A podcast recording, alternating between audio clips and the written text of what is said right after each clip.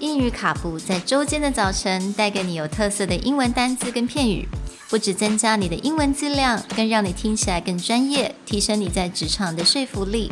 英语卡布早晨一杯知识加倍，English cappuccino, your morning cup of knowledge. Good morning, everyone, Good morning. and welcome to the last day of our week on travel. We're going to wrap up with the word pilgrimage. Pilgrimage is a noun, meaning the journey of a pilgrim, especially a journey to a shrine or sacred place. This is spelled P I L G R I M A G E. 今天的单字是 pilgrimage。那我们在讲到 travel 呢，那其实 pilgrimage 或 pilgrim 它这样子的呃旅游的形式，它是一个非常特殊的。那通常它这种旅游的， 我们就叫做朝圣。它一定都会跟这种 religion，也就是跟宗教都是有关系的。 Pilgrimage is a very special word because it's a very specific type of travel, and you'll often find that people of different faiths have a different style of pilgrimage.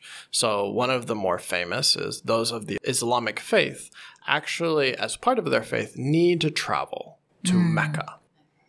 And this is a place that only the Muslim faith can visit. Mm. The Catholic religion also has several pilgrimages that are the roads that a saint or the roads say that Jesus walked, mm. and many people felt that it was very important. So, anytime you read history of Europe, there will be a large number of stories about pilgrimages mm. of different faiths, even kings will go on these right. pilgrimage faiths.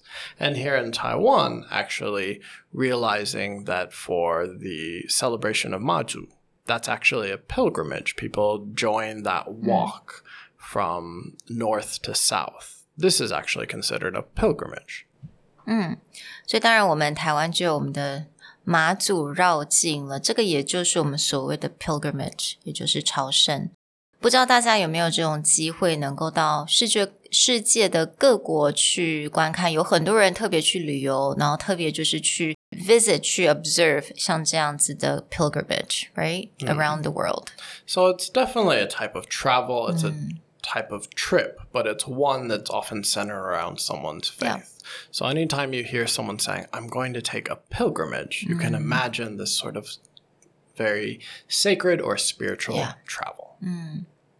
Well, that concludes our week on travel. We hope that you found a type of travel, whether it's vagabonding or Wample or even a pilgrimage that inspires you to go have that wanderlust. Yeah, and get that vaccine and start planning. Yeah. we'll talk to you guys next week. Bye. Bye.